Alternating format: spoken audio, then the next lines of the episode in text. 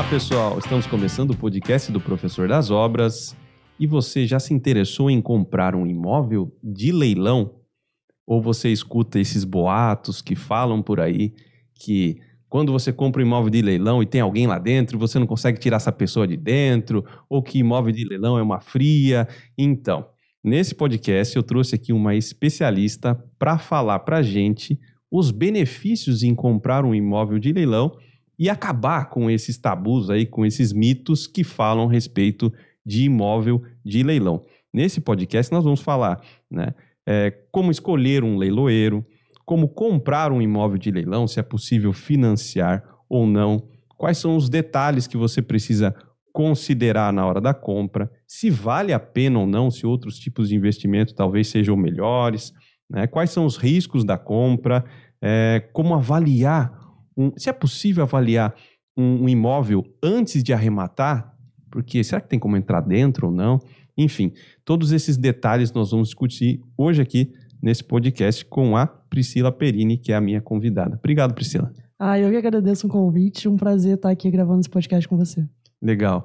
Priscila, que é advogada, né, especialista em leilões, mas não por estudo dentro da advocacia. Você fez isso depois, né? Exatamente. Né? Na verdade, eu fiz faculdade de Direito na UFRJ, no Rio de Janeiro, que está sempre aí ranqueada entre as melhores. E aprendi sobre leilão na faculdade praticamente nada, né? Sabia que leilão existia, mas não aprofundava, nem muito menos as modalidades que existiam, que a gente precisava analisar, é, de fato, para participar de um leilão com segurança. Então, acabei aprendendo na prática. Eu tive a sorte de entrar em um escritório que um advogado prestava assessoria para arrematantes. Na época que o leilão era só presencial, né? Isso aí era lá em 2011 no Rio de Janeiro, e aí comecei aprendendo na prática, começando a enxergar a oportunidade que tinha no mercado, quanto os imóveis eram arrematados é, por um preço muito abaixo do mercado, e aí fui me interessando, já gostava muito do mercado imobiliário, sempre gostei, fui me interessando e fui me, me especializando através da prática mesmo. Legal. Você acha que seria melhor se as faculdades de advocacia, de direito, é, tivessem mais aprofundamentos a respeito de leilão? Eu acho muito difícil aprofundar em tudo no direito, né? Direito é uma coisa muito ampla, então, infelizmente, a faculdade ela não consegue é, aprofundar em todos os temas. Né? E aí, leilão é desconhecido até mesmo para a maioria dos advogados. Você pega um advogado que ele nunca mexeu com leilão, ele não vai saber analisar. Ele não sabe tudo que é necessário analisar ali para ter prática. Enquanto o investidor que está acostumado a mexer com leilão, ele tem o conhecimento completo de tudo que ele precisa analisar ali para participar com segurança. Então, assim, acho que é meio inviável a gente é, esperar que a faculdade em si aprofunde em todos os temas, né? Uhum. E, e o leilão, ele ainda não é tão bem falado acho que por conta dessa questão educativa, né? Acho que as pessoas sabem pouco a respeito disso e por isso falam mal, né? É, exato. Eu sempre brinco que se botar numa rodinha 10 pessoas, ou as 10 vão falar que é furada, ou 9 vão falar que é furada, né? No máximo vai ter um ali que entende, que entende que é uma boa oportunidade de compra. Mas o leilão é ainda muito desconhecido, né? Principalmente leilão de imóvel, e muito recheado de mito. Então muita gente acaba ficando de fora, ainda que enxergue que é uma boa oportunidade, acaba ficando de fora por, por, por acreditar em algum mito ali que espalham sobre os leilões. Tá. E você tem contribuído com essa educação das pessoas a respeito do leilão através do teu curso, né? A gente pode falar dele depois. Sim. Legal. É, bom, a, a, sua trajetória você falou mais ou menos até como você parou no leilão. A Priscila já gravou vários podcasts, né, falando a respeito desse assunto. Né? É, eu vou tentar trazer uma visão aqui um pouquinho do engenheiro, como que enxerga isso. Né? Bom, é, acho que para a gente começar, por que, que tem imóveis que vão para leilão? Leilão é sinônimo de cobrança de dívida. Né? Então, se o imóvel está no leilão, basicamente é porque tem alguém devendo uma dívida. E existem duas modalidades de leilão diferentes, né, por motivos diferentes para acontecer. Tem o leilão judicial, que é por uma ordem do Poder Judiciário, então acontece dentro de um processo judicial no qual o juiz determina que o leilão aconteça para que a dívida que foi condenada dentro daquele processo possa ser quitada. Né? Então, o imóvel vai a leilão, o imóvel vira dinheiro, quem tem direito a receber alguma coisa vai receber o valor dessa arrematação. Então, qualquer tipo de dívida que possa ser cobrada dentro de processo judicial, né? dívida de condomínio, é o exemplo clássico aí de imóvel que vai a leilão, dívida de PTU, pensão alimentícia, dívida trabalhista, né? enfim, qualquer dívida que possa ser cobrada dentro de um processo. E a gente tem do outro lado o extrajudicial, que pode acontecer até mesmo pela vontade do proprietário. Então, eu posso colocar um imóvel meu em leilão, se eu achar que isso é uma vantagem para aquele imóvel específico, mas tem um motivo determinante para que um leilão extrajudicial aconteça, que é para uma dívida garantida por uma alienação fiduciária. E o exemplo clássico de uma alienação fiduciária é o financiamento do próprio imóvel. Então, a pessoa não tem todo o dinheiro para comprar imóvel, ou até tem, mas não quer descapitalizar vai lá recorrer a um financiamento. No momento que ela pedir esse crédito emprestado para uma instituição financeira, a instituição financeira vai avaliar se ela tem de fato condições ali de minimamente honrar aquele financiamento e também vai pedir uma garantia para que, caso a pessoa não pague aquela dívida, consiga receber aquele valor, né? E aí entra o próprio imóvel como garantia. Isso aí seria uma alienação fiduciária envolvendo um imóvel. Então a pessoa deixa de pagar a dívida, a instituição financeira vai lá seguindo o mecanismo da lei e leva esse imóvel a leilão. Né? Popularmente as pessoas chamam de leilão de banco, porque é o banco que realiza aí a maioria absoluta desses casos de leilão. Pô, você falou um negócio que assim, eu nunca tinha ouvido falar disso. Então, sim, se eu tenho um imóvel empacado, não consigo vender, eu posso fazer um imóvel, do, um leilão do meu imóvel? Pode fazer um leilão do seu imóvel. O leilão, você procura um leiloeiro lá de seu interesse e coloca o seu imóvel, vai ser um leilão extrajudicial, porque não tem o judiciário te mandando vender aquele imóvel. Você combina lá as regras com o leiloeiro e organiza esse leilão. Só que tem que pensar do ponto de vista se vai ser interessante isso, né? Porque as pessoas que estão olhando imóvel em leilão, elas estão procurando desconto. Uhum. Então, se você vai lá e faz um leilão do seu imóvel pela média de mercado, muito provavelmente ninguém vai olhar para o seu leilão. Uhum. Né? Então, é, você pode colocar a venda, mas nem sempre vai ser interessante, porque você precisaria ali, de um desconto que seja atrativo para quem está olhando as oportunidades nos sites dos leiloeiros. Uhum. E a gente encontra oportunidades lá de 40%, 50%. Né? Então, você quer vender o seu imóvel por esse preço? Talvez não seja tão vantajoso assim. É, e quem compra sabe disso? Por exemplo, ah, foi uma pessoa que colocou. Sabe? Dá Sabe? pra gente analisar pela documentação do imóvel, pela documentação do leilão, se é um leilão particular ou não. Tá. Legal. Bom, é, uma vez então entendido como que os imóveis vão para leilão, né? Até um ponto acho que é importante falar aqui. Tem muita gente que tem dó, né? Pô, fui para leilão, que dó, né?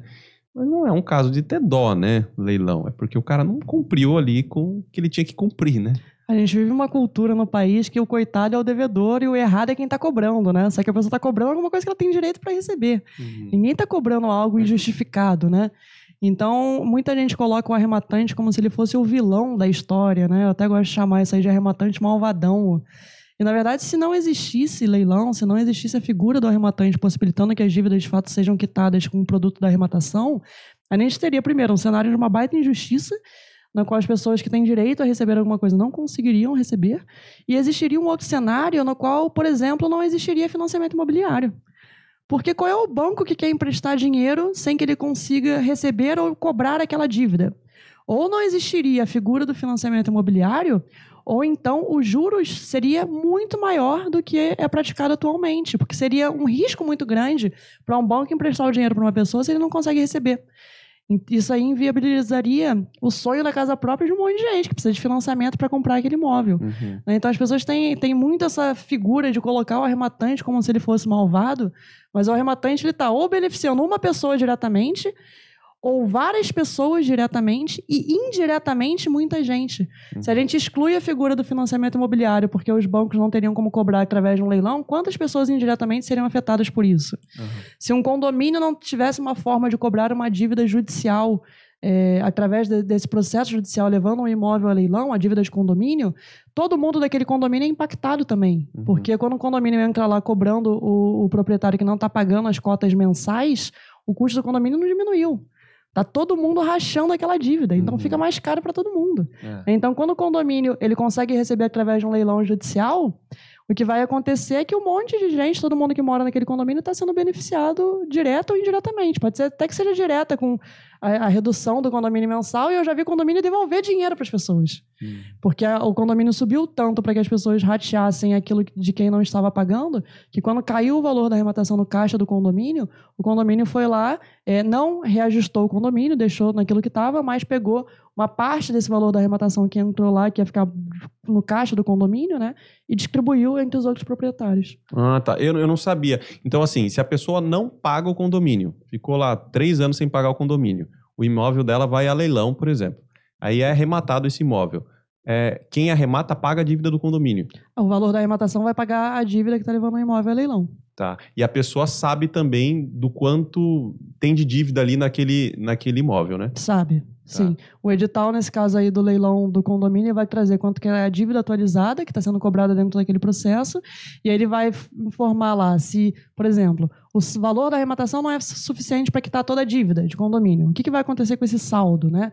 O edital ele pode passar a isenção para quem está arrematando, ou seja, a pessoa vai arrematar pagando o valor da arrematação, os outros custos inerentes ao leilão, mas nada além desses custos, né? não vai pagar a dívida em si, o saldo da dívida que não for quitado com o valor da arrematação. Ou o edital pode passar essa responsabilidade pelo saldo para o arrematante. Falar, olha, o valor da arrematação vai pagar a dívida de condomínio. Se eventualmente o valor da arrematação não for suficiente para pagar a dívida inteira, o saldo da arrematação vai para o arrematante. E aí essa é uma análise fundamental, né? Em todo e qualquer leilão que a gente vai entrar sobre a responsabilidade das dívidas do imóvel, ah. né? como condomínio e PTU, para saber se a gente coloca isso na conta ou não. Uhum. Porque a gente tem que fazer lá a conta da viabilidade financeira, né? Todos os custos que a gente vai ter da arrematação até a venda. Então pode ser que tenha um leilão que não vai sobrar nenhuma dívida do imóvel para você. Então você vai calcular o valor de máximo de lance que você pode oferecer, a comissão do leiloeiro, o ITBI, que é o imposto de transmissão de bens imóveis, o custo com registro, né? eventual valor de reforma. Você vai calcular tudo isso para que você tenha a sua análise da viabilidade financeira e determinar até que montante é interessante você oferecer naquele leilão. Uhum. Se for um leilão que vai sobrar dívida para você, aí você precisa também colocar essa dívida na conta, né? Ah. porque isso vai impactar ali enquanto você pode oferecer de lance.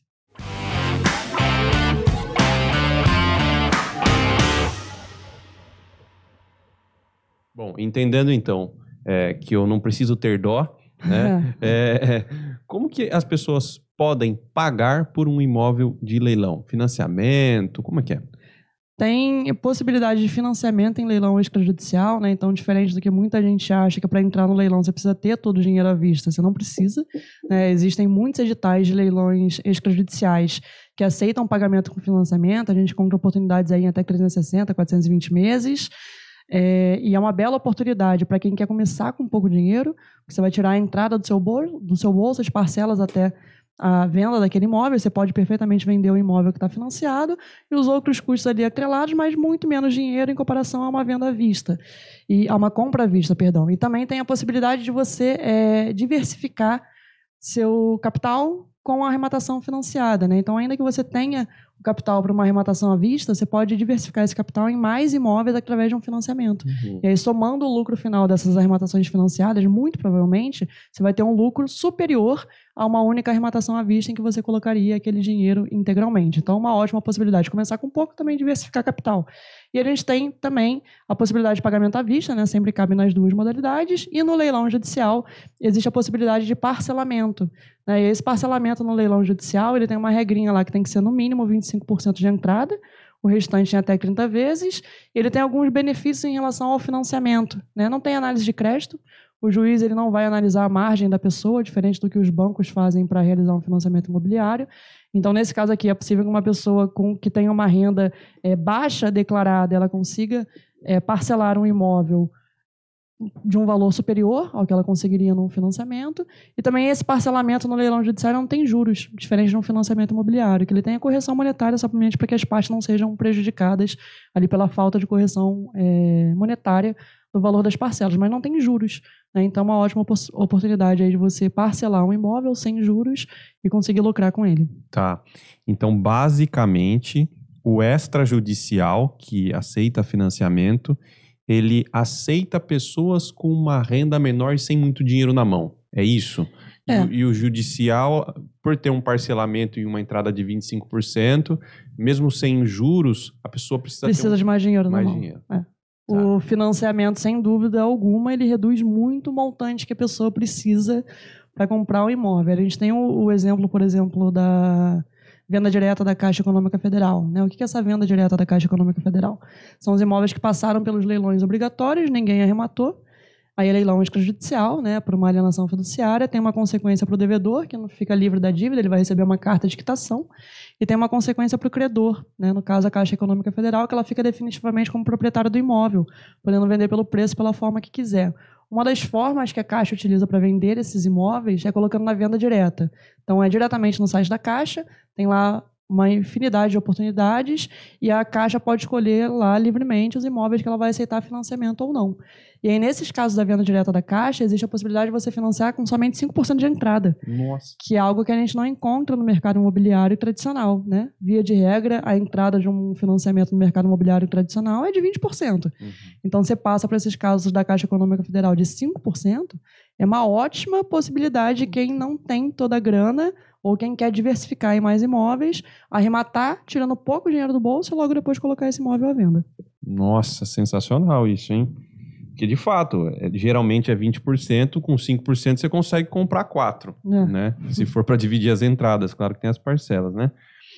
Mas assim, a pessoa que vai fazer o financiamento, o processo, ele é muito parecido, por exemplo, eu posso usar recurso de FGTS, é, tudo igual? É, o FGTS especificamente vai depender das condições do edital para o financiamento. Então, o edital pode colocar que ele aceita financiamento, mas que não é possível o FGTS, ou que ele aceita financiamento e que também é possível utilizar o FGTS. Tirando essa questão específica do FGTS, o resto é todo igual. Né? Você precisa lá aprovar seu crédito é, antes do leilão, para que você não ofereça um lance achando que você vai contar com financiamento e descobrir depois que você não poderia contar com aquele financiamento. Então, por sua segurança, né? Sempre aprove a sua margem de crédito antes do leilão e, de resto, segue tudo igual no financiamento. Tá, boa. Bom, é, quando a gente fala leilão de imóveis, não são só apartamentos e casas, mas também tem lotes. Sim. Né? E o processo é o mesmo? É o mesmo trâmite, independente se arrematar um imóvel comercial, residencial, né, seja uma casa, um apartamento ou um terreno, o trâmite é o mesmo. Qual que é a sua opinião sobre leilão de lotes? Ó, eu especificamente não trabalho com construção, né? Eu prefiro comprar um imóvel pronto, reformar de forma muito básica e vender. É, se eu comprar um terreno, eu vou vender o terreno, né? E terrenos estão cada vez mais no meu radar. A gente estava conversando antes do podcast sobre alguns condomínios, né? Sobre região de Alphaville e tal. É, terreno em condomínio dentro de Alphaville está cada vez mais no meu radar para arrematação. É, mas eu vou comprar e vou vender o terreno. Eu não vou fazer a construção. Agora, para quem trabalha com construção, né, o público-alvo aqui do, do podcast que está nessa área, eu acho uma belíssima oportunidade de você comprar um terreno com um baita desconto no leilão, né, realizar lá a construção, depois colocar esse imóvel pronto à venda. Né? Você vai baratear o custo total da sua construção, já que você comprou o terreno com desconto. Uhum. Agora, pensando entre é, comprar um imóvel pronto, para quem não trabalha com construção, comprar um terreno para construir, o que a minha opinião é qual o trabalho que você quer ter. Né? Sem dúvida alguma, mexer com obra, para quem não é da área, uhum. pode dar uma série de dor de cabeça, né? Você acaba ficando vinculado a muitos profissionais, né? Se você não é da área, muita gente que você vai ter que cobrar, muita, muita coisa que tem que dar certo para que o processo ali é, seja concluído com sucesso no prazo estipulado e tal. Agora, para quem é da área, quem já está acostumado com esse trabalho, eu acho que olhar para leilão para comprar terreno é fantástico. Legal. E você tem visto uma procura maior das pessoas por lote ou por um imóvel pronto? Por imóvel pronto. Ah. A procura maior que eu vejo nos leilões é sempre por imóvel pronto. Acho que porque o, a maior parte das pessoas que olham para leilão, seja para investimento, para comprar o próprio imóvel para moradia, é de fato as pessoas não estão pensando muito em construir, né? Quem olha para investimento, então, que quer comprar e vender da forma mais rápida possível, a pessoa já quer um imóvel pronto que ela não tenha esse trabalho de construir, né? É, depois da arrematação, né? Então, eu ainda vejo pouca gente olhando para leilão de terreno, Sim. em comparação com imóveis já prontos. Meu sogro fala assim: quem compra terra nunca erra. é, e eu vejo com outros olhos hoje a compra de terreno. Né? Eu tenho imóveis para vender, né? mas eu, eu, tenho casos na família de pessoas que compraram terreno especificamente para vender o terreno. Uhum. E assim, é, funciona muito também. Que nem você falou: compra o lote e vou vender o lote. Sim. Né? Porque o custo para você manter um lote é praticamente zero. Sim. Né? Se você paga o condomínio ali, se ele está dentro do condomínio, quem corta a grama é o condomínio pelo preço do condomínio, né? e você não tem nenhum. E assim, não tem reclamação em venda de lote, né? Sim. Como que a pessoa vai reclamar do não lote? Tem. Não tem, né? Não tem aquela questão de construir depois da garantia, né? é. né? Se vai dar algum problema na obra. É. É. é. de fato, pensando no, no, qual trabalho você quer ter, né? uhum. né? Eu penso sempre em diminuir o máximo de trabalho que eu vou ter com aquele imóvel. Uhum. Então, por isso, eu comprar o terreno, de fato, eu vou vender o terreno. E nos imóveis que você arremata? Data. Como é que funciona essa questão, por exemplo, das garantias? Assim, é você que se torna o responsável por ser da No- garantia do imóvel? No imóvel usado, a gente não tem essa questão, né? Aquele prazozinho lá de, Uhum. de cinco anos, né? Salvo É. engano, na construção. É bem mais tranquilo. A pessoa vai lá, vistoria o imóvel, né? Tá olhando lá, a gente bota no contrato. É uma cláusula que o imóvel está sendo vendido no estado que ele estava, que a pessoa analisou tudo certinho. E não tem nenhuma ali garantia é maior vinculada a algum problema depois que possa, porventura, existir. Tá. Por não ter essa garantia para o comprador, é algo ruim, se a gente parar para pensar. Mas, do ponto de vista do vendedor, ele coloca alguma coisa que leve isso em consideração. Então, por exemplo, geralmente você compra um imóvel de leilão para vender e você coloca um valor abaixo do valor de mercado. É só uma observação. Essa ausência da garantia, ela não é exclusiva para imóvel de leilão, né? Ela é de todo e qualquer imóvel Sim. que já é, que não é um imóvel novo, né? Que já Uhum. é um imóvel usado. Então isso é, é indiferente. Agora, é, entre colocar um valor abaixo ou colocar exatamente a média de mercado, né, o leilão ele não tem o preconceito, o leilão de imóvel ele não tem o preconceito que carro de leilão tem. né? As pessoas são muito acostumadas a falar, da, tipo, carro de leilão desvaloriza. Né? E a explicação para isso é até um pouco óbvia, assim, né? O carro, ele é um bem que, às vezes, sem uma conservação adequada por poucos anos, sem as manutenções que deveriam existir ali um intervalo curto de tempo, ele já vai ter um gasto muito grande, ou ele vai ter um gasto muito grande e nem vai voltar a ser como ele era. Né? Diferente do imóvel, que é um bem durável por excelência. Né? Então, Uhum. você vai aí é, em cidades mais antigas, você encontra lá prédios de 100 anos e os imóveis estão intactos, a estrutura está intacta. Uhum. O que se precisa fazer de tempos em tempos é uma atualização, né? Então, você teve um vazamento, você vai trocar o cano. Trocou o cano, pronto. O imóvel continua ali, né? Íntegro, né? Não vai ter nenhum abalo na estrutura dele. Então, por isso que imóvel de leilão não desvaloriza. Você pode vender exatamente pelo preço de mercado. Tá. Então, a média de mercado é X, você pode utilizar aquela média de mercado para vender o seu imóvel. Agora, quando a gente pensa do ponto de vista de investimento, quanto mais rápido a gente vende o imóvel, maior é o nosso lucro Uhum. porque você vai ter menos despesas com aquele imóvel, você vai ter um giro mais rápido do, do seu dinheiro, que também, no final das contas, no efeito bola de neve de uma arrematação atrás da outra, você vai ca- acabar poten- potencializando bastante é, aquele seu investimento. Então, quanto mais rápido você vender, melhor. Que você já recupera o capital que você investiu, você realiza o lucro e segue para outras arrematações. Então, uma estratégia para vender rápido, sem dúvida alguma, é praticar um desconto em relação à média de mercado. Essa estratégia é a estratégia principal que eu utilizo nos meus imóveis. né? Então, se o, mercado pratica X, eu começo é, anunciando aquele imóvel com um pequeno desconto em relação à média de mercado, deixo uma margenzinha para queimar, porque todo mundo negocia preço. né? Recentemente eu vendi um imóvel que a pessoa não negociou um único centavo. Ele estava à venda por 500 mil e a venda foi por 500 mil. E eu esperava né, uma margem, ali, tinha um choro para a pessoa para a gente fechar. Né? E ela não negociou nada. Quantas vezes eu vendi um imóvel que a pessoa não negociou nada? Acho que foi a única. Uhum. Geralmente a pessoa pode. Eu posso até falar: olha, não tem negociação, já está com desconto em relação à média de mercado e a pessoa fecha. Agora, Uhum. sem chorar, foi a única venda que eu fiz. Tava por 500, ela comprou por 500. Mas estava abaixo do mercado. Esse aí eu nem, eu nem anunciei abaixo do mercado. Sério? Não anunciei, porque ele estava perfeito Uhum. e era um imóvel muito bem localizado, num condomínio muito bom. Eu sabia que a procura era muito boa. Então eu fugi da estratégiazinha que eu adoto. Eu coloquei exatamente pela média que estava no mercado. Só que como eu comprei em leilão com desconto, eu tinha uma possibilidade de negociar. Né? Então esse imóvel particularmente, eu esperava uma venda por até 470 mil. Uhum. Eu tinha 30 mil ali de negociação com a pessoa. É, dentro da minha viabilidade financeira e a pessoa não chorou nada de desconto, ela fechou exatamente pelos 500. Agora, a regra do que eu aplico nos meus imóveis é, eu já começo anunciando com pequeno desconto em relação à média de mercado, e quando eu falo média, é média, né? Sempre que a gente vai analisar imóveis similares na mesma região, tem sempre um lunático que acha que o imóvel vale duas vezes o que de fato vale, Uhum. tem sempre a pessoa muito desesperada que precisa vender num curto intervalo de tempo porque ou um problema familiar ou porque vai embora da cidade, né? Enfim, qualquer motivo que seja, a gente encontra uma média.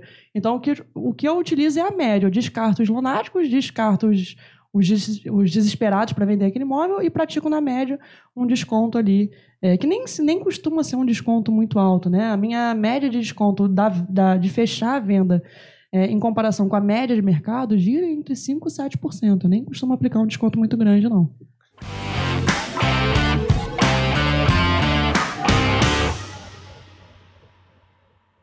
Deixa eu te contar uma história. Quando eu comprei um carro de leilão, eu vi uma situação que acho que essa é nova.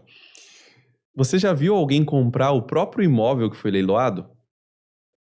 Eu tenho um caso de uma aluna que eu fui almoçar com ela uma vez, ela estava me contando das arrematações dela, e ela tinha arrematado um imóvel em leilão extrajudicial por uma dívida é, de financiamento, né, atrelaram uma alienação fiduciária, e quando ela comprou o imóvel, arrematou, é, foi lá né, negociar a saída. No primeiro momento, a pessoa não aceitou o acordo, ela chegou a entrar com uma ação de emissão da posse para desocupar o imóvel. E nesse meio do caminho, a própria devedora procurou a minha aluna, que era a arrematante do imóvel, e falou que queria recomprar o imóvel. E aí comprou dela. eu, nos, nas minhas arrematações, eu nunca tive um exemplo assim. Mas essa minha aluna, ela teve um caso é, exatamente desse. Que legal. Que ela vendeu para a própria devedora. Se for por financiamento, tudo bem, né? é legal. Bom, é, aconteceu isso, né? Quando eu fui comprar um carro, eu vi um grupo assim de, de amigos olhando um carro específico e o carro tava todo mexido, sabe? E aí, ah, tá aqui, ele falava, passava a mão no carro. Eu falei, meu, que história é essa, né? E aí eu vi os caras falando que o carro era dele né? Que aí ele perdeu por financiamento e não sei, deu um jeito de arrumar um dinheiro e voltou lá para arrematar o carro que estava todo mexido e tal. então ele comprou o carro que ele perdeu. Bom, é, acho que muitas pessoas é, fazem esse tipo de pergunta, não só para leilão de imóvel, carro também, mas se tem o melhor leiloeiro, né? É claro que não, mas é, como que a pessoa sabe se aquele leiloeiro é de confiança ou não? É, não existe um melhor leiloeiro, né? Todo leiloeiro que é um leiloeiro oficial, ele está ali é, apto a ter uma belíssima oportunidade de um leilão, né? Então, o que a gente precisa verificar é o site de todos os leiloeiros oficiais e como você vai conferir se aquele leiloeiro ele é um leiloeiro oficial ou não, né? O leiloeiro, para ser um leiloeiro oficial, ele precisa ser habilitado na junta comercial de algum estado. Então, todo estado tem a sua junta comercial. E esse é o requisito para que, o, que o leiloeiro seja um leiloeiro oficial. Então, se ele está na junta comercial do estado, tá com a, a, inscrição é ativa, ele é um leiloeiro idôneo. Você pode participar de um leilão é no site dele, que vai ser ali 100% é, real aquele leilão. Né? Você já sai da possibilidade de cair em algum golpe. Quem cai em golpe de leilão não sabe analisar o básico do básico de um leilão, né? não sabe identificar se aquele leiloeiro é leiloeiro oficial. Quanto mais analisar todos os requisitos que precisam ser analisados para participação segura em um leilão. Então, assim, é, todo é, leilão tem o edital do leilão, que é a regra daquele leilão específico. Dentro desse edital do leilão, além de várias informações relativas ao leilão especificamente, sempre tem que estar descrito o nome do leiloeiro, a junta comercial que ele tem é, a sua inscrição, qual é o número dele na junta comercial. Né? Então, quer encontrar os leiloeiros oficiais? Vai lá no site da junta comercial que você vai encontrar. E encontrou um leilão sem que antes você analise na junta comercial, pega no edital do leilão o nome do leiloeiro, vai lá na junta comercial, verifica se de fato ele existe, né? E a junta comercial ou ela vai disponibilizar diretamente o site do leiloeiro, você já sabe se está no site certo, ou ela vai é, colocar, além é, dessa informação do site, o telefone e o e-mail. Então, se ela não colocou o site, mas você tem o telefone e o e-mail na junta comercial, liga para aquele telefone, manda um e-mail e pergunta qual é o site que aquele leiloeiro está utilizando. E assim você, com 100% de certeza, não vai cair em um golpe. Tem muito site falso que, naturalmente, utiliza é, nomes muito parecidos com o site verdadeiro.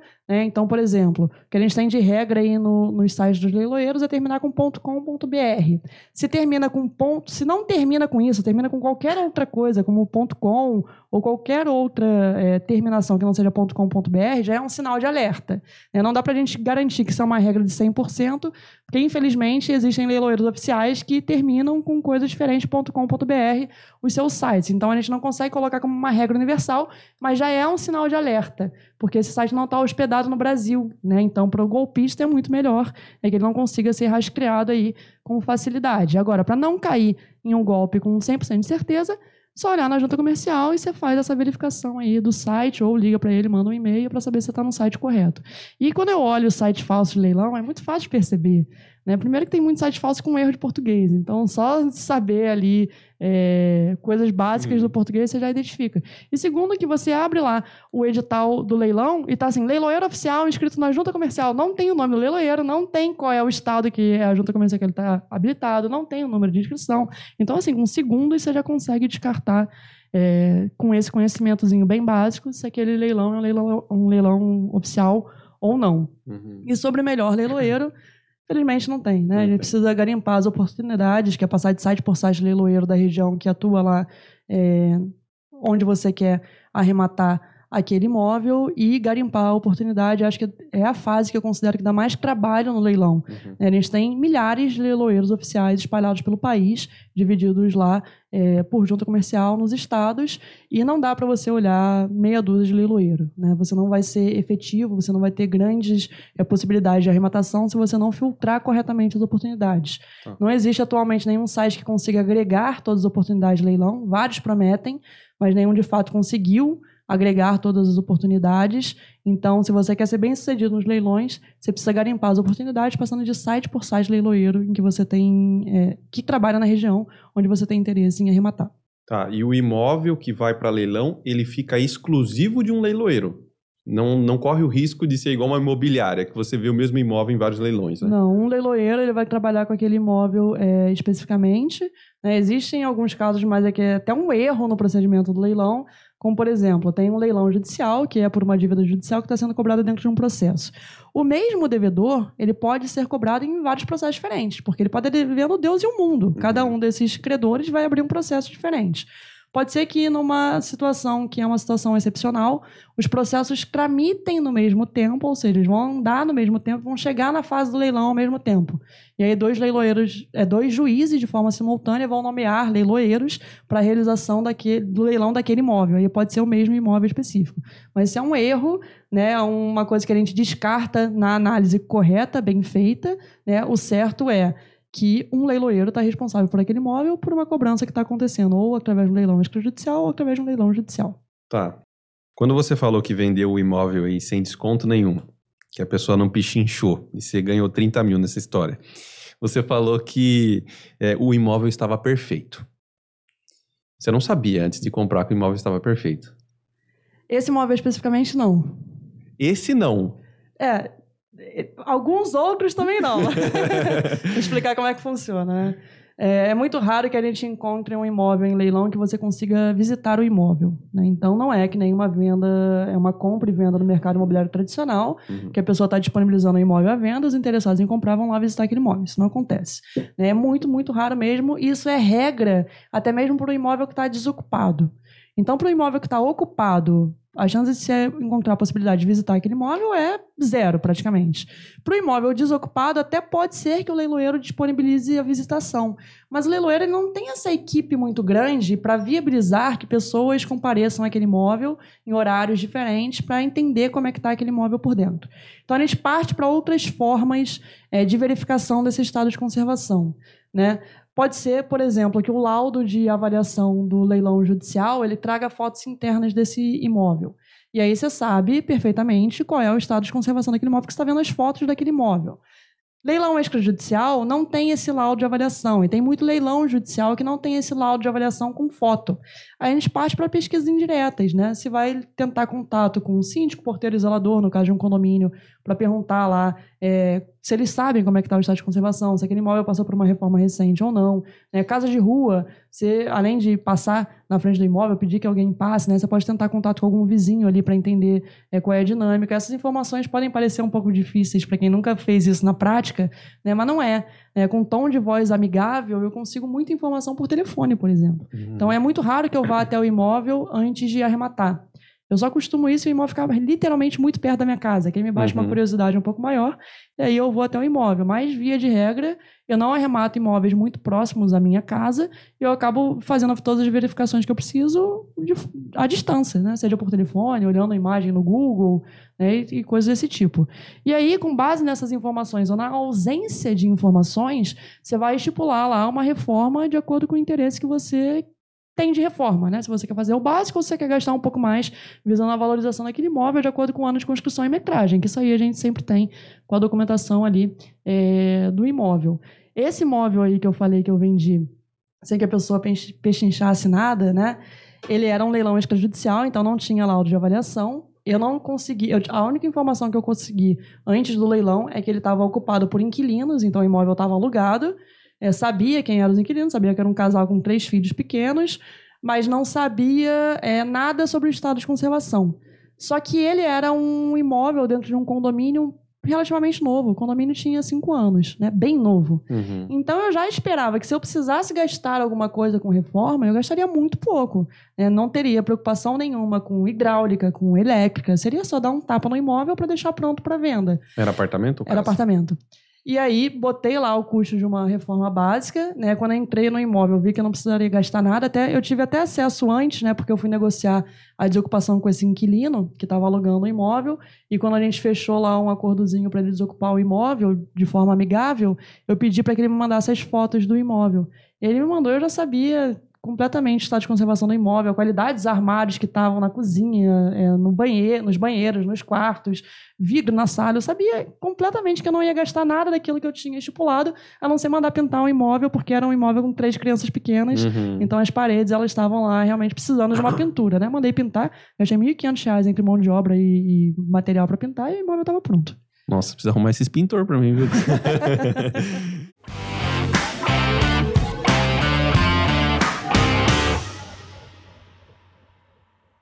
É, bom, você falou em laudo de avaliação. O que, que é isso? Quando a gente tem um leilão judicial, precisa determinar quanto aquele imóvel tem de média de mercado. Né? E aí a gente tem duas partes no processo, uma parte que está cobrando, outra parte que está vendendo, e, e o juiz. Né? O juiz ele não tem o, a, a parte técnica para avaliar um imóvel, e se a gente deixar na mão do credor, ele vai avaliar de uma forma, se a gente deixar na mão do devedor, ele vai avaliar de outra forma, né? porque o devedor tem interesse em falar que o imóvel dele vale mais, o credor muito provavelmente jogar o preço para baixo para atrair cada vez mais interessados para aquele leilão. Então o juiz vai lá e vai nomear um perito ou vai pedir para que um oficial de justiça faça avaliação daquele imóvel. E aí, nessa avaliação, vai ser elaborado esse laudo de avaliação. Quando é feito por um perito, o laudo é muito mais completo. Né? O perito ele pode ter acesso ao interior daquele imóvel, ele vai descrever perfeitamente é, o imóvel, a região, vai fazer levantamento de média de mercado daquele imóvel e vai estipular lá o preço no laudo de avaliação. O laudo de avaliação feito por um oficial de justiça é muito mais simples. Né? Geralmente, o laudo de um perito tem páginas, né? 20, 30 páginas. O do oficial de justiça tem uma página, falando que ele compareceu ao imóvel, conversou com corretores locais e chegou àquela média lá de mercado, não vai ter nem foto interna, enquanto o do Uhum. perito pode ter. né? Então, esse laudo de avaliação ele existe para que o juiz determine qual é a média de mercado daquele imóvel e esse, e esse preço do laudo de avaliação será o preço da primeira praça do leilão judicial. Né? Então, o Tá. leilão judicial ele pode ter lá duas praças ou ele pode ir em praça única, em que o juiz já coloca o desconto de cara, mas a regra do que a gente encontra é a primeira praça pela avaliação feita nesse laudo de avaliação e segunda praça com o desconto concedido pelo juiz em cima dessa avaliação que foi feita. E aí o juiz pode determinar percentuais de desconto. Se o juiz não falar nenhum percentual especificamente, 50% de desconto em relação ao laudo eh, de avaliação. Tá, mas esse laudo de avaliação, quando o perito vai fazer, ele aponta os problemas, por exemplo, estruturais que tiverem na, na- no apartamento? Se casa? tiver algum problema, ele costuma apontar, só que ele está olhando de forma superficial, né? Uhum. Então ele entrou no imóvel, ah, se tiver rachaduras aparentes, ele vai falar lá que tem rachaduras aparentes. É, se tiver num estado de conservação ruim, ele vai apontar que está num estado de conservação é, ruim. né? Então essas coisas a gente encontra em laudo feito por perito. Tá. Quando você falou que usa o, o Google para enxergar por cima, né? É, tem algumas técnicas de falar com os vizinhos.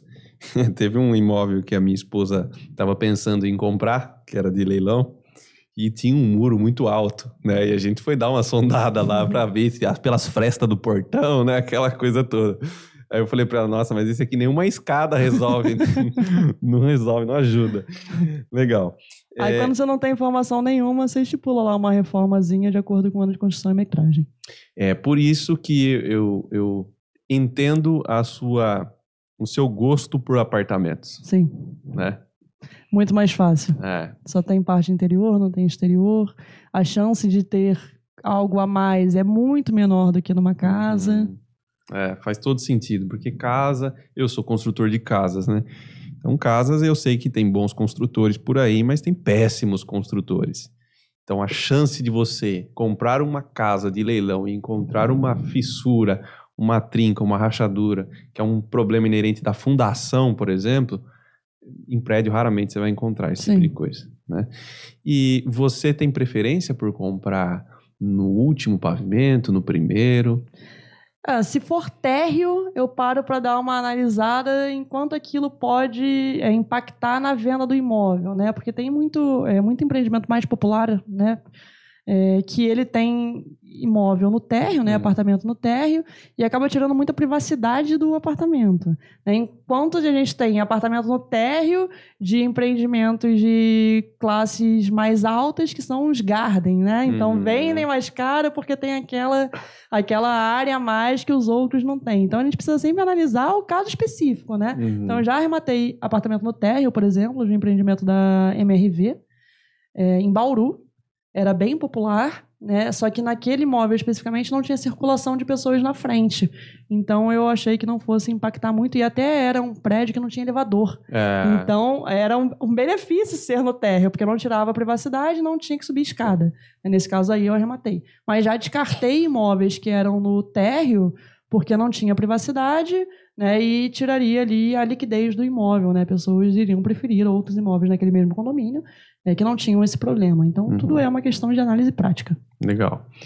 Bom, para quem vai comprar apartamentos também, eu sempre falo que se for possível fugir da cobertura, é, melhor. Muita dor de cabeça. É, Infiltração. É, exato, exato. Você tem um telhado sobre a sua cabeça e não, né? E, e para vocês não é um problema você comprar lá no meio da torre, por exemplo, é, a questão se a, o isolamento acústico não está bom, porque isso para você não vai mudar nada. Sim. Né? Para efeito de negócio não muda nada. Agora a cobertura pode ser um problema. E tem muitos problemas relacionados à, à, à engenharia de patologias que estudam que não é só a infiltração de cobertura, telhado, tipo de coisa, mas tem muitas patologias que acontecem por conta de variação térmica e ela sempre dá na cobertura. Sim. Impressionante. Legal. É, bom, é, você falou um pouquinho também lá no começo de algumas análises que você faz antes de comprar, né? E eu imagino que você tem até um processo muito bem definido é, para fazer essas análises, né? Eu vi que você tem uma calculadora que ajuda as pessoas, né? Que as pessoas têm que preencher lá tal, né? que no final dessa calculadora eu imagino, eu não fiz, eu não testei, mas no final eu imagino que ela deva dar um, um valor limite para você dar de lance, sei lá, alguma coisa assim, né? O que, que considera-se nesse estudo de viabilidade? Tá, quando a gente fala de leilão, a gente tem duas viabilidades que a gente precisa fazer, né? A viabilidade financeira do negócio em si, principalmente se você quer arrematar para investimento, e a viabilidade jurídica, né? Falando da viabilidade financeira, o que é fundamental que você faça? A gente não pode só contar com o preço que a gente vai pagar de arrematação. Né? Então, o leilão, assim como uma compra no mercado imobiliário tradicional, tem custos ali envolvidos. Né? Então, quando você compra um imóvel em leilão ou no mercado imobiliário tradicional, você tem que pagar o ITBI, que é o Imposto de Transmissão de Bens Imóveis entre Pessoas Vivas. Você tem que pagar o registro do imóvel, porque se o imóvel não está registrado em seu nome, aos olhos da lei, ele não é seu. Ele é de quem consta na matrícula do imóvel. Né? No leilão, você tem a comissão do leiloeiro. Quando você pensa em investimento, você tem que pensar quanto tempo esse imóvel vai ser meu, para que eu calcule corretamente quanto eu preciso pagar, por exemplo, de condomínio IPTU, enquanto o imóvel está na minha propriedade. Então, você precisa pensar num prazo razoável de venda. Né? O que eu considero um prazo razoável da arrematação até a venda? 12 meses para fechar o ciclo, da data da arrematação até a data da venda. Tem imóvel que venda em 3 meses, imóvel que venda em 6 meses, imóvel que venda em 9 meses. Isso tudo é bônus. Né? Eu estou contando com a venda em 12 meses, para que eu tenha um cenário real daquilo que eu vou ter de gastos, inclusive com condomínio IPTU. Quando a gente compra um imóvel para vender, a gente precisa pensar nos custos que a gente vai ter na venda. Então, você vai vender com um corretor, você vai pagar a comissão do corretor. Você não precisa do corretor para vender, mas o corretor pode ser um baita aliado do arrematante, porque ele está em contato diário com pessoas que querem comprar imóveis. Então, já calcula a comissão do corretor. Se você vender sem corretor, você vai lucrar mais do que você estava esperando. Ótimo. A gente não pode ter um cenário ao contrário. Uhum. Né? Não deixar coisas de fora da conta e depois é, ter alguma surpresa nisso. Leilão não é para ter surpresa, é para a gente desenhar o cenário do começo ao fim. E também o imposto de renda na venda. Né? Então, você pode contar lá com alguma isenção, que existe imposto de renda, mas a isenção isenção ela é muito específica, casos muito pontuais. A regra do que a gente tem é tem que pagar imposto. Então você vai fazer a conta completa para que você estipule o seu lance máximo. O que a calculadora ela te mostra é quanto você vai ter de lucro líquido de acordo com aqueles dados que você está preenchendo, inclusive a, a provável valor de venda. Então, quando a gente vai entrar em um leilão, algo que é fundamental que a gente faça é pesquisar qual é a média de mercado daquele imóvel. Então você não vai confiar no valor de avaliação que está lá no site do leiloeiro, porque ele pode estar muito errado, não por culpa do leiloeiro, porque não é o leiloeiro que define isso. For um uhum. leilão judicial, é um perito oficial de justiça. Se for um leilão extrajudicial, é a avaliação que consta do imóvel no próprio contrato de financiamento, com a devida correção monetária. Então a gente não confia nisso. Pode estar muito acima da média de mercado, pode estar muito abaixo da média de mercado.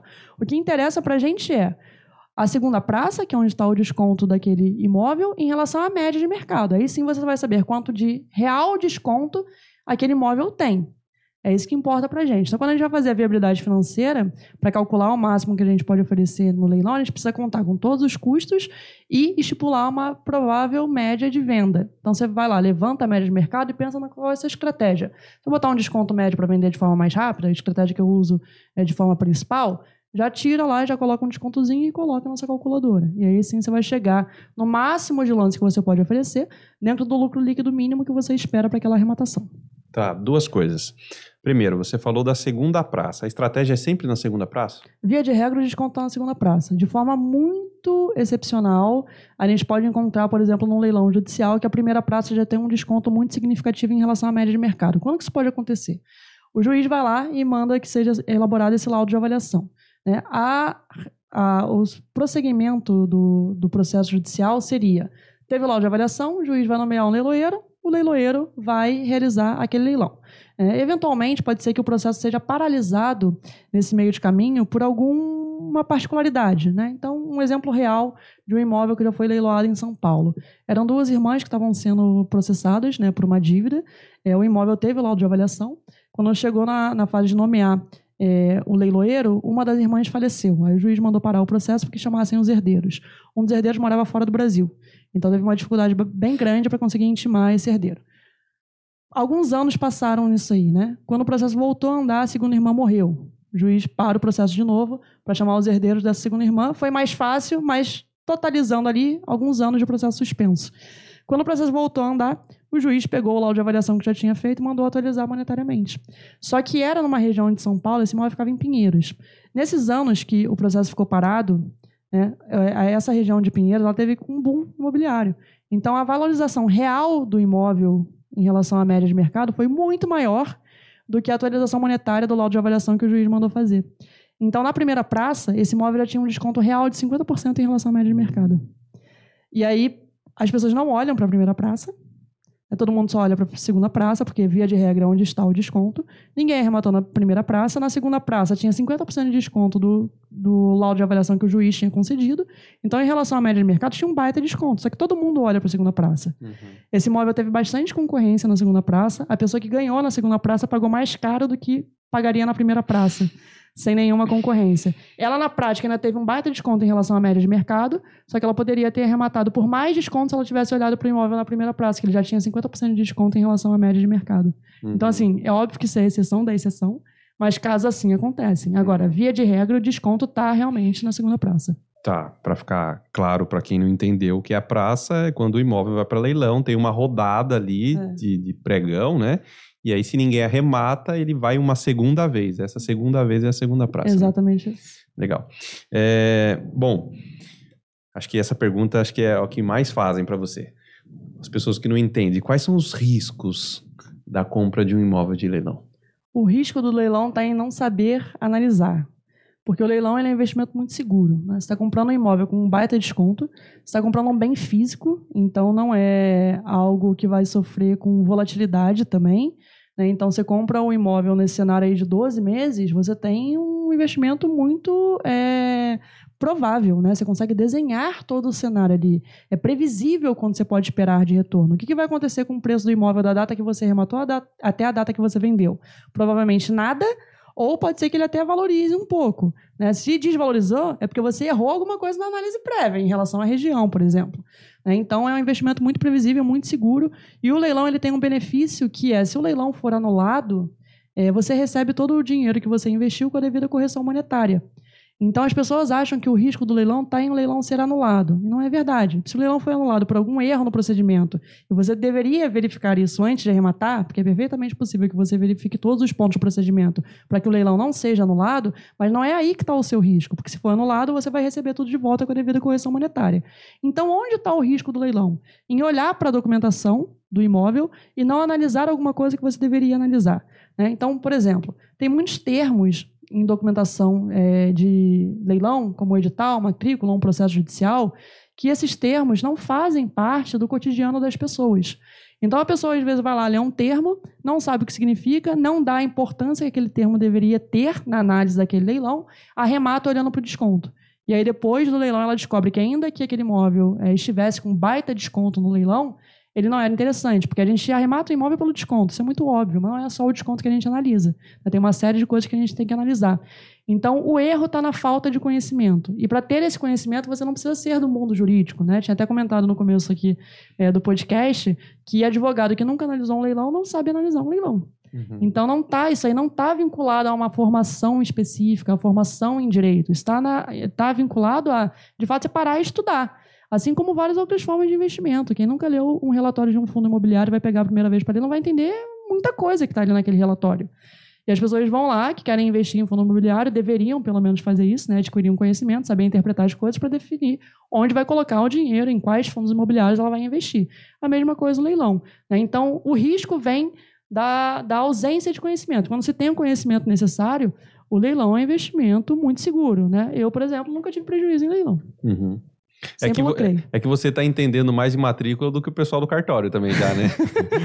Acho que eles ligam para você para falar assim, Priscila, cara, tem uma situação aqui que eu escrevo aqui, né?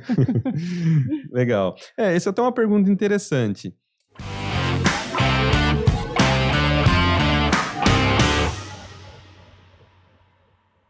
Você fala assim que é muito importante que a pessoa saiba analisar a matrícula né? E isso, por exemplo, você ensina no teu curso, Sim. né? Mas existem é, termos novos que são, acontecem aí que você nunca viu e tal? Não. Não. Todos os termos que você pode encontrar que são ali é, prováveis de análises para o leilão são termos conhecidos, né? Uhum. Ninguém cria um termo de um dia para o outro novo que vai ser completamente desconhecido. Então, no curso, por exemplo, eu tenho aulas específicas para explicar cada um dos termos que você pode encontrar na matrícula e qual é a consequência daquele termo né, para aquele leilão. Então, se existe lá, por exemplo, um imóvel que tem é, usufruto na matrícula, o que, que significa para o leilão? Na prática, esse imóvel que tem usufruto, ele tem, de um lado, o proprietário, que a gente chama de nu proprietário, quando existe um usufruto. Do outro lado, a gente tem o usufrutuário. Né? O que, que significa esse usufruto? Significa que o nu proprietário entregou a posse do imóvel para o usufrutuário, e o usufrutuário pode fazer o que ele quiser com o imóvel enquanto o usufruto existir. Então, ele pode morar no imóvel, ele pode alugar o imóvel e ficar com o dinheiro do aluguel, não precisa repassar para o proprietário do imóvel.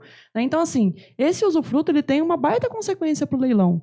Qual é a consequência? O que vai a leilão, nesse caso, é a nua propriedade. Então, quem está arrematando o imóvel vai, de fato, ser o proprietário do imóvel. Só que vai ficar sem a posse enquanto existir o usufruto. Você vai tomar posse do imóvel quando o usufruto acabar. Se a gente estiver falando de um usufruto vitalício, que a maioria dos usufrutos que a gente encontra em matrículas de imóveis, isso significa esperar o usufrutuário morrer. Em quanto tempo isso vai acontecer? Ninguém sabe. Então, esse é um leilão bom? Na minha visão, não. Ainda que o, ainda que o usufrutuário, perdão, tenha 99 anos. É, não, ninguém sabe dia ninguém da manhã. Ninguém né? sabe. então, ainda que ele tenha 99 anos, para mim, não, esse leilão é um leilão ruim. Não vale a pena participar. Uhum. E você vê a galera comprando? Mas quem não tem conhecimento, olha lá, numa propriedade. O que, que é numa propriedade? A pessoa não sabe, vai lá e mata. Eu já recebi um direct no Instagram de uma pessoa que não era aluna do meu curso, né? Só me seguia lá no Instagram, falando que ela estava certa de que ela entraria no leilão, porque ela já tinha analisado tudo, o desconto era muito bom, a região era muito bom, o imóvel era muito bom. Só tinha um termozinho que ela não tinha entendido muito bem, mas que estava praticamente indiferente para a decisão dela de comprar aquele imóvel. Qual era o termo não propriedade? Pô. Aí eu fui explicar o que, que era, que ela ia ter que esperar o usufrutuário morrer para tomar posse do imóvel, esse cenário muito incerto. Aí a pessoa me agradeceu e falou que é, se não fosse a se eu não tivesse respondido a tempo, e muitas vezes eu não respondo a tempo, porque são muitos directs que uhum. chegam todo uhum. dia, essa pessoa teria arrematado o imóvel e só é, saberia dessa consequência depois da arrematação. Então, olha o baita problema que ela iria Que legal, entrar. imagina a pessoa depois orando para outra morrer, né? só assim para resolver o problema. Interessante. Bom, é, acho que o, o, o maior mito quando a gente fala em compra de leilão. Vamos chega, chegou a hora, né? Falando nisso, o meu querido editor, o meu relógio sumiu. Quanto tempo nós temos de gravação? 55 minutos. Nossa, ainda tenho mais 30 perguntas aqui. Mas tá bom, vamos tentar antecipar.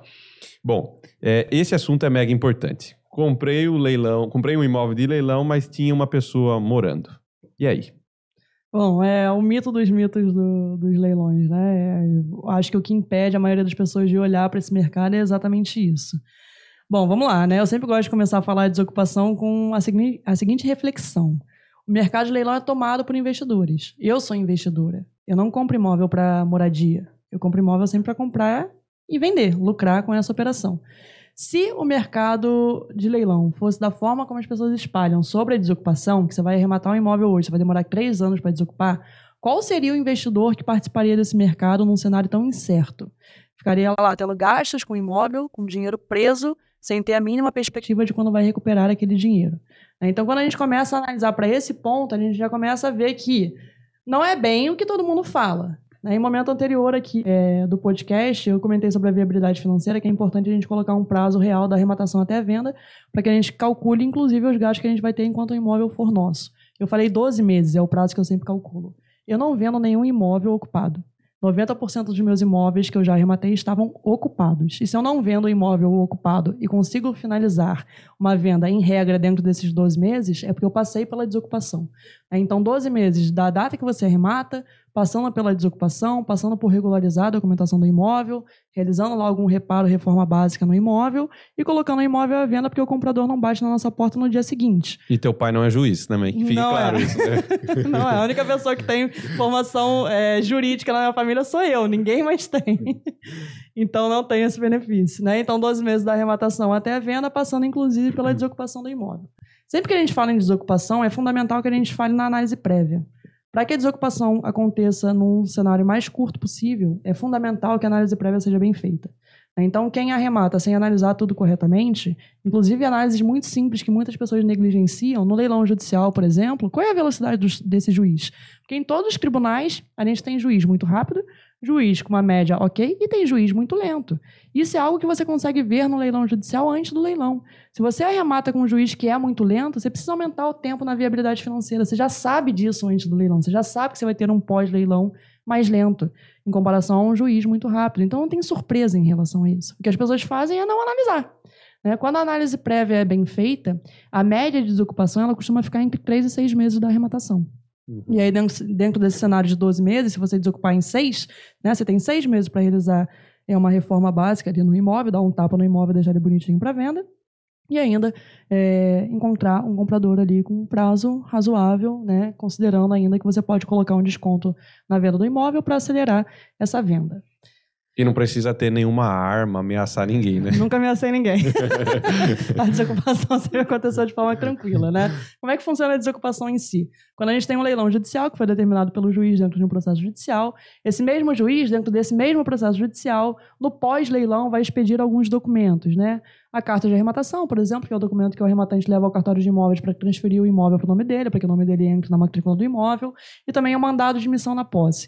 Esse mandado de missão na posse é um documento que o juiz vai expedir, que vai ser é, enviado para um oficial de justiça, que vai cumprir a ordem judicial, né? E a ordem judicial tem que ser respeitada. Então, o oficial de justiça vai chegar até o imóvel para desocupar aquele imóvel. E aí tem muita gente que pergunta: ah, se o oficial de justiça chegar lá e a pessoa é, bater o pé e falar que não vai sair, né? A ordem judicial precisa ser respeitada. Então, se o oficial de justiça entender que é necessário, ele pode, inclusive, chamar a polícia para que aconteça uma desocupação forçada com chaveiro na porta, é, arrombando a porta, né, abrindo lá a fechadura, um caminhão de mudança na porta e a desocupação vai acontecer. Então, no leilão judicial, o mesmo juiz, dentro do mesmo processo, é, determina é, que seja expedido esse mandado de admissão na posse. E no leilão extrajudicial, foi aquele que eu falei que acontece na maioria dos casos por um banco levando o imóvel a leilão. Né? Aí não tem um processo judicial prévio. Então, a primeira tentativa para você desocupar o imóvel que foi arrematado em leilão extrajudicial é tentativa de acordo. Né? E a tentativa de acordo ela tem grande chance de êxito desde que você analisa tudo corretamente. Porque, assim, todo mundo que assina um contrato de financiamento com uma garantia de uma alienação financiária tem perfeita convicção de que se deixar de pagar aquelas parcelas, a consequência é o leilão. Uhum. Então a pessoa sabe que o leilão está acontecendo porque ela está devendo. Se ela não estivesse devendo, o leilão não ia acontecer. E aí, as suas chances de acordo, elas são muito grandes. E o acordo, ele é benéfico para as duas partes, né? Tem gente que quando eu falo de acordo só pensa que é benefício para o arrematante. E não. Né? Um acordo, como pressupõe um acordo, ele tem que ter benefício para as duas partes. Então, para o arrematante, ele consegue a posse de uma forma rápida, não precisa do judiciário em momento algum para o ocupante do imóvel, ele sai sem a possibilidade de uma desocupação forçada, ninguém quer passar por isso. Ninguém quer ter um oficial de justiça, polícia caminhão de mudança na porta para sair ali sem nem embalar suas coisas direito. Então é algo que todo mundo quer evitar na vida. E o segundo benefício, a lei que estipula esse tipo de leilão extrajudicial, ela coloca lá a possibilidade de taxa de ocupação. O que é essa taxa de ocupação? É uma espécie de aluguel que quem está morando no imóvel tem que pagar ao arrematante da data da arrematação até a data que sair do imóvel. E isso vai ser cobrado dentro de um processo judicial se o acordo não for feito. Né? E essa taxa de ocupação ela corresponde a 1% do lance mínimo da primeira praça do leilão extrajudicial. Então, quando a gente compara a taxa de ocupação com a média de aluguel no mercado imobiliário tradicional, a taxa de ocupação é muito maior do que a pessoa pagaria num aluguel. Muito maior. O efeito da lei ali foi, de fato, penalizar a pessoa para que ela saia da forma mais rápida possível daquele imóvel. Né? Então, tentativa de acordo, você vai lá falar para o ocupante esses benefícios para ele. Se o acordo não for possível, essa mesma lei né, estabelece que o arrematante ele pode entrar com uma ação de emissão na posse, inclusive cobrando a taxa de ocupação, em que o juiz vai conceder um prazo de até 60 dias para que a pessoa saia de forma voluntária. Se ela não sair, vai ao oficial de justiça e mesmo a consequência de um leilão judicial. O oficial de justiça pode chamar a polícia e a desocupação vai acontecer também de qualquer maneira. Né? De anos para cá, a gente teve muita mudança na legislação. Então, a legislação cada vez mais protegendo o arrematante, tem que proteger, né, porque o leilão ele existe para que pessoas consigam receber o que tem direito e para que é, sistemas continuem existindo, como o próprio sistema do financiamento. Então, assim, é, é analisar tudo corretamente, entender se não tem é, nenhuma questão naquela documentação, como, por exemplo, falei anteriormente do caso do imóvel que tem numa propriedade. Você não vai desocupar esse imóvel até o usufrutuário morrer. Uhum. Então, um caso muito específico. Porque a regra é que o arrematante arrematou tem direito a tomar posse do imóvel. Né? E aí vai seguir um mecanismo, seja para leilão judicial ou para leilão extrajudicial. Mãe, volta aí e escuta de novo quantas vezes forem necessárias. Você está sofrendo aí com essa pessoa que não sai da tua chácara. Toda vez que a gente chega lá na casa da mãe, a mãe fala: ai, ele não sai de lá, né? Ai, que dó, mãe, né? Mãe, vamos dar uma solução para isso, viu? A Tati tá ficando especialista. Ela comprou o curso da Priscila, agora tá já, ó, manjando. Ela vai te ajudar a tirar é, essa pessoa que te importuna aí. é, bom, nosso tempo está um pouco apertado. É, eu vou fazer a última pergunta aqui, e aí eu queria que você aproveitasse e falasse do teu curso, né? Que eu acabei de falar que a minha esposa comprou o curso, e eu posso já dar um feedback importante para você, que é um, é um curso muito bem estruturado, muito bem detalhado, né? E olha quanto é difícil ter essa quantidade de informações que você tem. Eu falo brincando assim, né, que você entende mais de matrícula do que o pessoal do cartório, mas que de fato, assim, quem te ensinou matrícula? Você teve que correr atrás, né, de muitas formas. Não tem um, uma escola que ensina e faz ficar do jeito que você está aí, né? Então eu valorizo muito isso. É um conhecimento que você tem. Talvez, se você morrer, acabou o curso e aí como é que faz, né? A galera vai ficar sem esse conhecimento, né? Então isso é muito importante. É, e aproveitem a oportunidade de comprar o curso, né? Para ter esse, esse leque de investimento, essa possibilidade. Bom, para encerrar, eu queria que você falasse quais são as principais dicas que você deixa para quem está iniciando.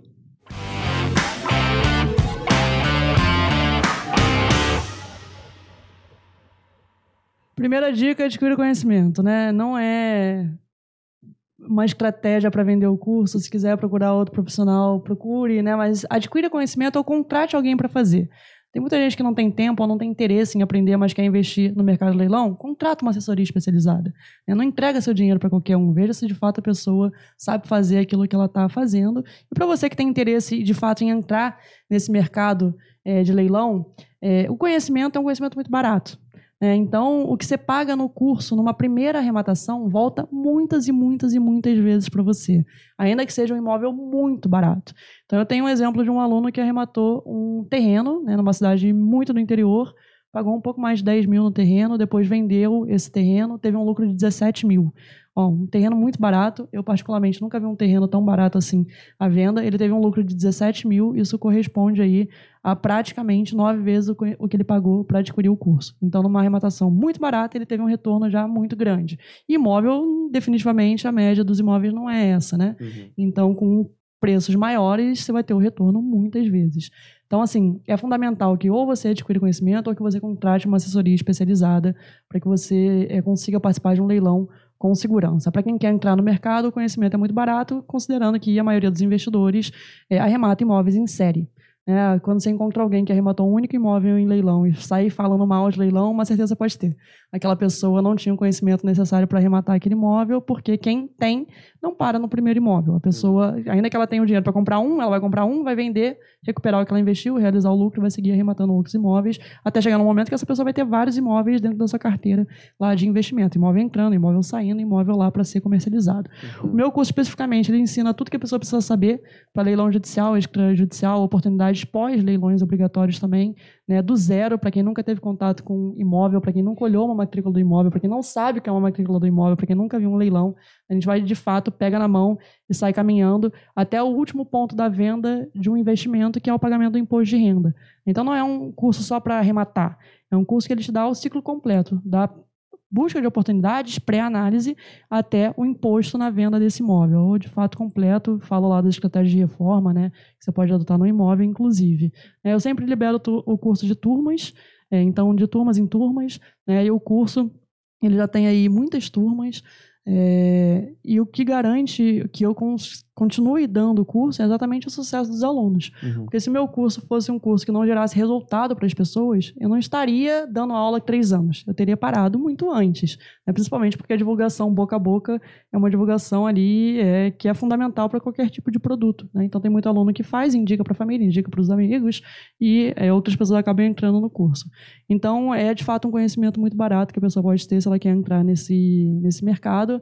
É, eu não aprendi o que eu sei sobre leilão na faculdade, uhum. Uhum. Eu aprendi o que eu sei sobre leilão na prática. Então, na faculdade, se alguém me falasse que tinha uma matrícula do imóvel com uma nova propriedade, por exemplo, que a gente comentou anteriormente, eu não teria a mínima ideia de que, que era isso e qual era a consequência disso para um leilão.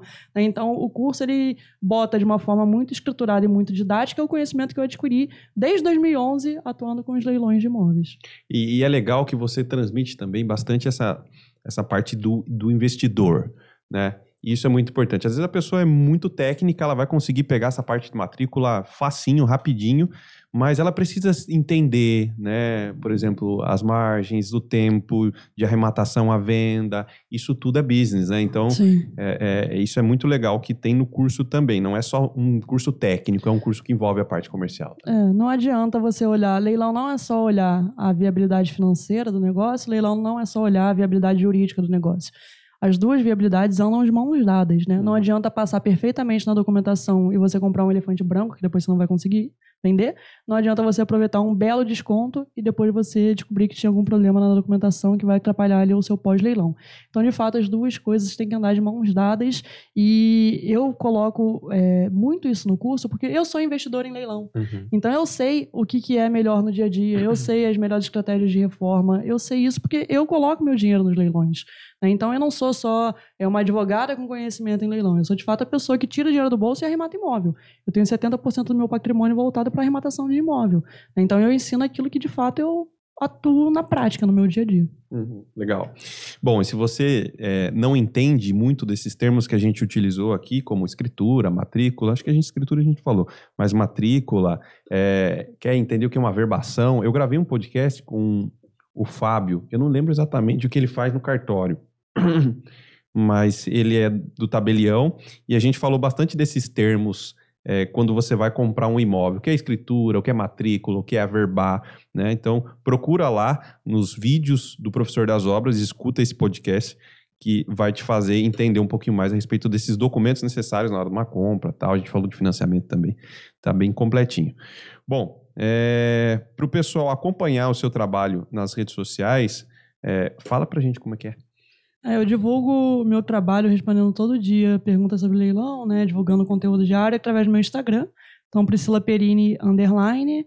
Lá é o melhor lugar para você me mandar suas dúvidas sobre leilão, entender sobre os leilões com o conteúdo que eu disponibilizo todo dia e para acompanhar as informações do curso também. Legal. E só faltou uma última aqui, que com certeza o pessoal vai cobrar, é se precisa ser pessoa física ou pessoa jurídica. Não precisa, né? Você pode arrematar tanto como pessoa física quanto como pessoa jurídica. Inclusive, né, tem um ponto aqui. A gente tem um, um, um, pensamento no, no Brasil de que pessoa jurídica sempre paga menos imposto do que pessoa física, né? Isso as pessoas colocam quase como uma regra universal e de fato até é, mas não é absoluta, né? Para leilão especificamente, a pessoa física ela vai pagar menos imposto que a pessoa jurídica. Então, na venda do imóvel, além de ter possibilidade de isenções de imposto de renda na venda do imóvel, que a pessoa jurídica não tem. Né? Então, é mais vantajoso arrematar imóvel como pessoa física. Pessoa física é o quê? 15% sobre o lucro? 15% sobre o lucro para ganho de até 5 milhões.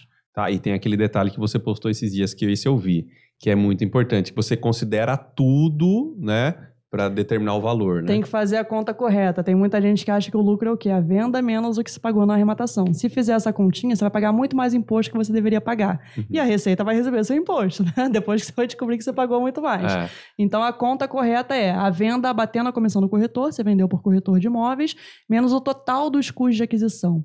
E esse total dos custos de aquisição ele é muito superior ao ao valor só da arrematação, porque ele considera a arrematação somada com a comissão do leiloeiro, somado com o ITBI, somado com o registro do imóvel, somado com os custos que você teve de reforma do imóvel, uhum. somado com o que você pagou de financiamento, se foi uma arrematação financiada. Aí você soma tudo isso, tem o seu total de custo de aquisição, e aí você faz essa continha da venda batendo a comissão do corretor, menos o total de custo de aquisição. Aí você tem seu lucro para fins de imposto, sobre isso aí 15% se você tiver um ganho de até 5 milhões de reais. Tá, e pessoa jurídica deve ser de acordo com o faturamento faturamento da empresa, né? Aí a pessoa jurídica ela vai mudar da forma de constituição da empresa, da forma de tributação, né? Mas, por exemplo, o que a gente teria de alíquota mais baixa seria uma pessoa jurídica é, constituída para explorar a atividade imobiliária tributada pelo lucro presumido, que ficaria um total de imposto. Aí a gente não fala só de imposto de renda, porque a pessoa jurídica tem outras contribuições além do imposto de renda. Né? Então ficaria uma alíquota total entre imposto e contribuição de aproximadamente 6,73. E aí, quando tem gente que olha 15 versus 6,73, não entende como é que a pessoa física vai pagar menos imposto se a alíquota é maior. Só que a alíquota ela incide numa base de cálculo, né? Ou seja, o valor que vai ser multiplicado por essa por essa alíquota para chegar no imposto que você tem que pagar. E qual é a base de cálculo? Pessoa física, o lucro, que é a venda menos a comissão do corretor, menos o total de custo de aquisição, então muito superior só ao valor da arrematação, e a pessoa jurídica vai ser a venda, sem abater nada. Então, ainda que a alíquota seja menor, a base de cálculo para o cálculo do imposto é bem maior na pessoa jurídica, porque a venda é muito superior a, ao lucro da pessoa física para o cálculo de imposto de renda. Então, por isso que é vantajoso arrematar como pessoa física, vai pagar menos imposto na venda do imóvel com lucro. Nem me lembre. Quando eu lembro das casas que eu fiz com PJ, já, já lembro desse assunto, me dói o coração. Bom, se você acha que esse podcast aqui foi sensacional, eu vou te falar que a gente entregou aqui praticamente uns 50%, 60%. Porque os outros 40%, os outros 50%, nós vamos entregar num outro podcast que nós vamos falar depois desse processo todo de como comprar um imóvel de leilão, como que você deve proceder para vender o imóvel de leilão? A gente vai falar das reformas, da margem de lucro ideal. Nós vamos falar se existe algum documento específico que você precisa coletar do leiloeiro para vender, se você precisa falar para as pessoas que é de leilão ou não é. Enfim, muitas outras dúvidas que eu coletei aqui de pessoas que têm interesse em leilão, como vender um imóvel comprado em leilão. Esse vai ser num outro podcast aqui, que nós vamos gravar na sequência, mas vai ser publicado numa outra data, tá bom? Priscila, obrigado pela participação. E aos que seguem o Professor das Obras, continue nos acompanhando no Instagram, nas principais redes sociais nós estamos, né? É, estamos também no Spotify, no Deezer, no Apple Podcast, no Google Podcast, né? Em formato de áudio. Isso com muito primor e carinho que a gente traz essas pessoas relevantes do mercado da construção civil para ensinar vocês. Obrigado, Priscila. Eu que agradeço o convite, um prazer e uma honra participar aqui do podcast. Obrigada. É isso aí, gente. Um grande abraço. Se liguem no Professor das Obras. Tchau.